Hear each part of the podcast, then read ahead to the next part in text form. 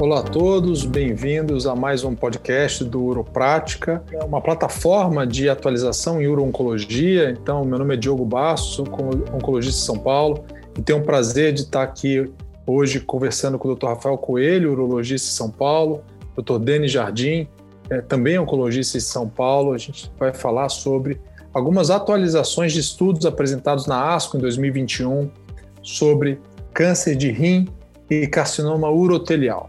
Né? Então, vou começar perguntando para o Denis. Denis, ah, dados bem interessantes de é, é, tratamento com imunoterapia ou novas estratégias é, de preservação de bexiga em pacientes com câncer de bexiga, né?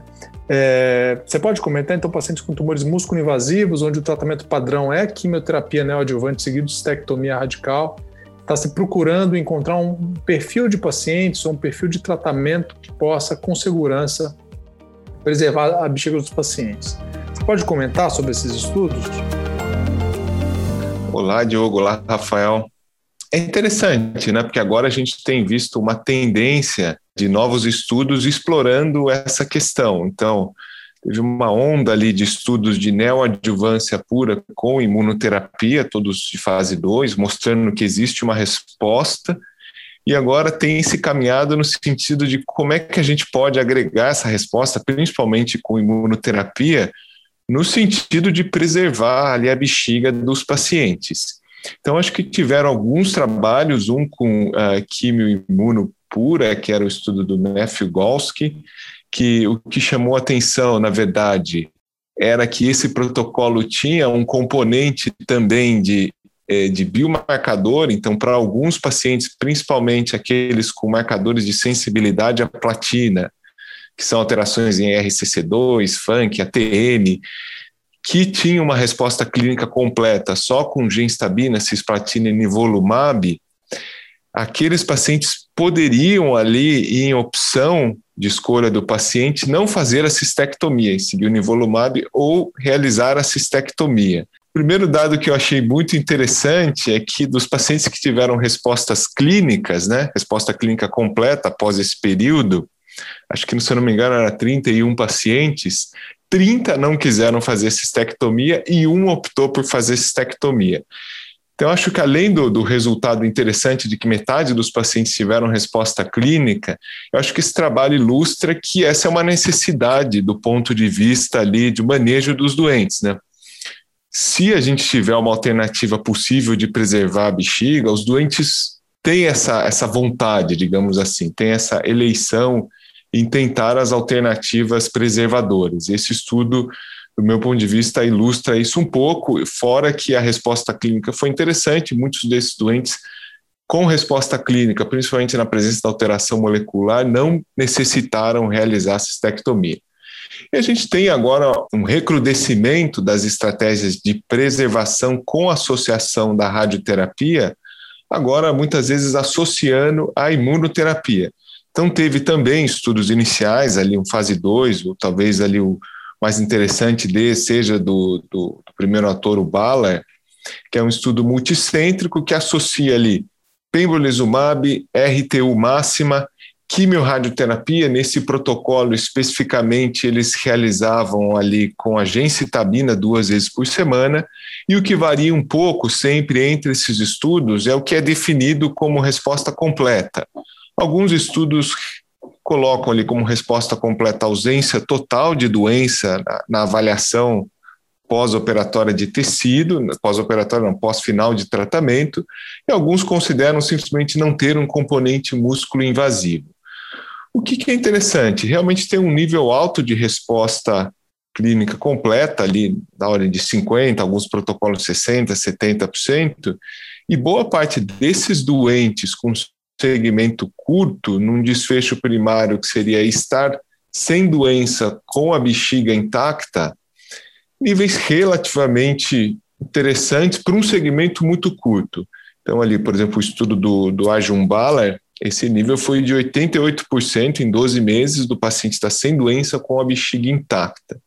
E outro dado que me chama a atenção é que os doentes que necessitam realizar uma cirurgia de resgate, na maior parte das vezes isso é possível sem um contexto da doença ter progredido sistemicamente ele perder eventualmente a chance de cura.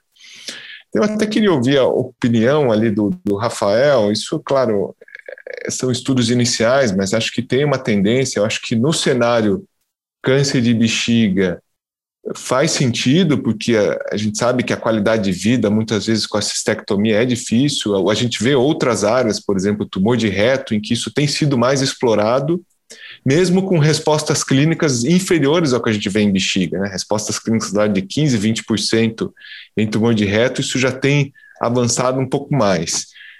O que, que você acha, Rafael? Tem alguma possibilidade? Você acha que as coisas podem caminhar melhor por esse lado, mesmo com estudos iniciais? Qual que é a sua opinião? Eu acho que todo paciente tem esse interesse de ficar curado e preservar a bexiga. Então, faz todo sentido o desenvolvimento desses estudos e a e a tentativa de fazer um tratamento eficaz sem necessidade de uma cirurgia, que é uma cirurgia super especializada e que realmente pode afetar a qualidade de vida dos pacientes. Agora, acho que deviam fazer estudos comparativos, né? Então, não tem um estudo decente comparativo entre estratégias de preservação versus cistectomia com neoadjuvância. Então, toda vez que se tem esse debate, ficam se comparando séries de, de preservação de bexiga que claramente selecionam os melhores pacientes para preservação de bexiga e comparando com séries cirúrgicas que incluem T3, T4, doente com hidronefrose, enfim. Então não é uma comparação em geral justa. E esses estudos são bem incipientes, né? são estudos de braço único, não comparativos, em que a gente não tem realmente ideal, na minha opinião, real ideia da eficácia e do resultado a longo prazo dessas estratégias e se de fato a imunoterapia está acrescentando algo em relação a fazer radioquimioterapia apenas. Uma coisa que tem que ficar claro é, quando a gente fala, olha, mas tudo bem dá fazer cistectomia de resgate, a cistectomia de resgate é um procedimento com uma taxa maior de complicações em quase todas as séries publicadas, você inviabiliza a neobexiga ortotópica. Então, quando você coloca essa discussão com o paciente, não dá para simplesmente dizer, não, tenta a radioquímica e depois a gente opera se não der certo. Primeiro que pode haver uma progressão durante essa janela em que não foi feita a, a cirurgia, então o doente pode ter perdido uma janela terapêutica no realizar o tratamento, e se for feita a cistectomia depois, é uma cistectomia com mais complexa e sem a possibilidade de maneira bexiga intracorpórea. Então, essas são questões que têm que ser colocadas para o paciente no momento em que se discute o tratamento primário da doença músculo-invasiva. E eu que fazer até aproveitar a sua opinião e do Diogo também numa questão até um pouco mais conceitual, que enfim que eu realmente tenho às vezes dúvida. Uh, vocês acham que para o futuro seria viável ou extremamente necessário a gente ter um estudo randomizado que comparasse uma dessas estratégias versus cirurgia, porque a gente sabe que a randomização nesse sentido às vezes vai ser difícil, né? A gente sabe que o próprio doente, como o estudo do Gauss que mostrou, ele tem uma tendência a, em tratamentos tão diferentes, entre preservar ou não a bexiga, a sempre procurar o, o braço que preserva a bexiga. E a gente viu outras situações, como exemplo, por exemplo, o pembrolizumab ser aprovado com um estudo robusto de fase 2 para paciente refratário a BCG, porque mostrou que doentes não precisariam, ali teriam respostas completas em, em, um, dois anos com a preservação de bexiga. Seja que se tiver, por exemplo, um estudo de fase 2 muito robusto, com muito paciente, com uma dessas estratégias, mostrando ali um número bom de pacientes vivos com a bexiga a longo prazo, que isso poderia ser eventualmente aprovado ou considerado uma alternativa para os doentes? Bom, eu vou. Assim, é, obviamente, Denis, o ideal seria ter um estudo randomizado, né? Fase 3 randomizado. Mas eu concordo com você, tem um grande risco desse estudo não conseguir ser feito, né? Então, por exemplo, pacientes que têm interesse em preservar a bexiga, eles entram no estudo, aí na hora que eles são randomizados para cirurgia, eles correm o risco de, de, de abandonar o estudo, né, parecido com o que acontece com alguns estudos randomizados. Né?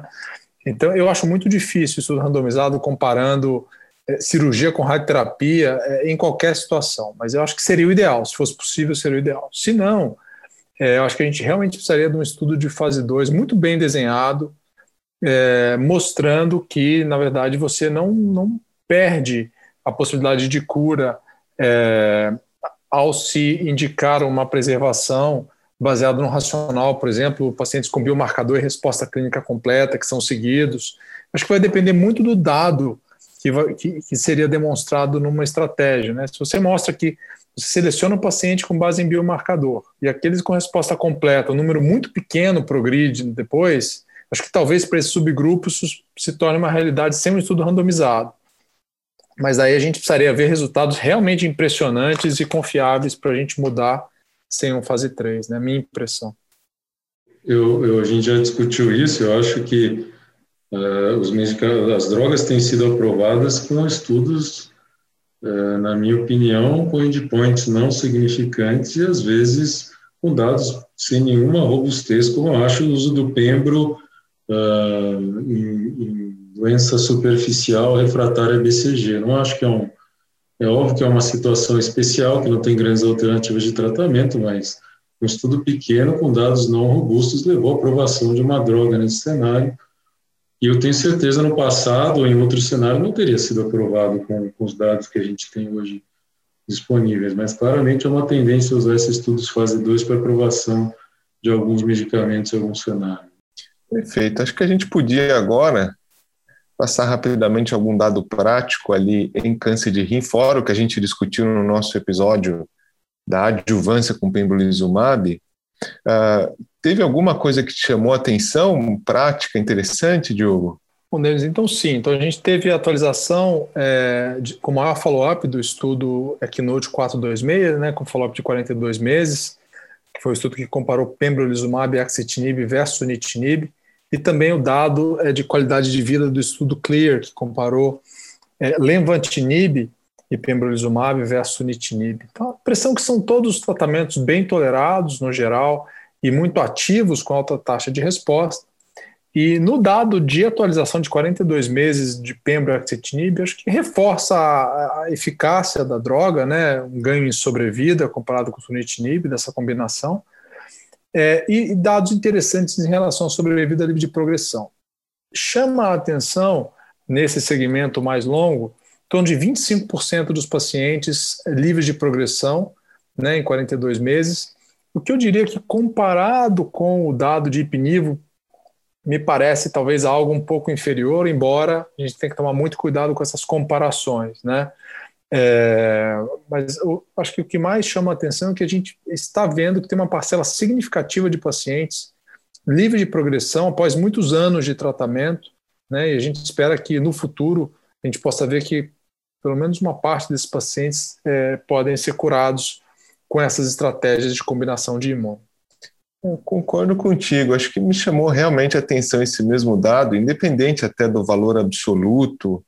Uh, eu tinha muita curiosidade de ver como que a curva de PFS ia evoluir ao longo do tempo na combinação VGF-TKI, porque a gente tem, tinha um segmento muito longo já com IP-NIVO, e realmente a partir de dois anos a curva de PFS ficou flat, né? ela se estabilizou nos 37%.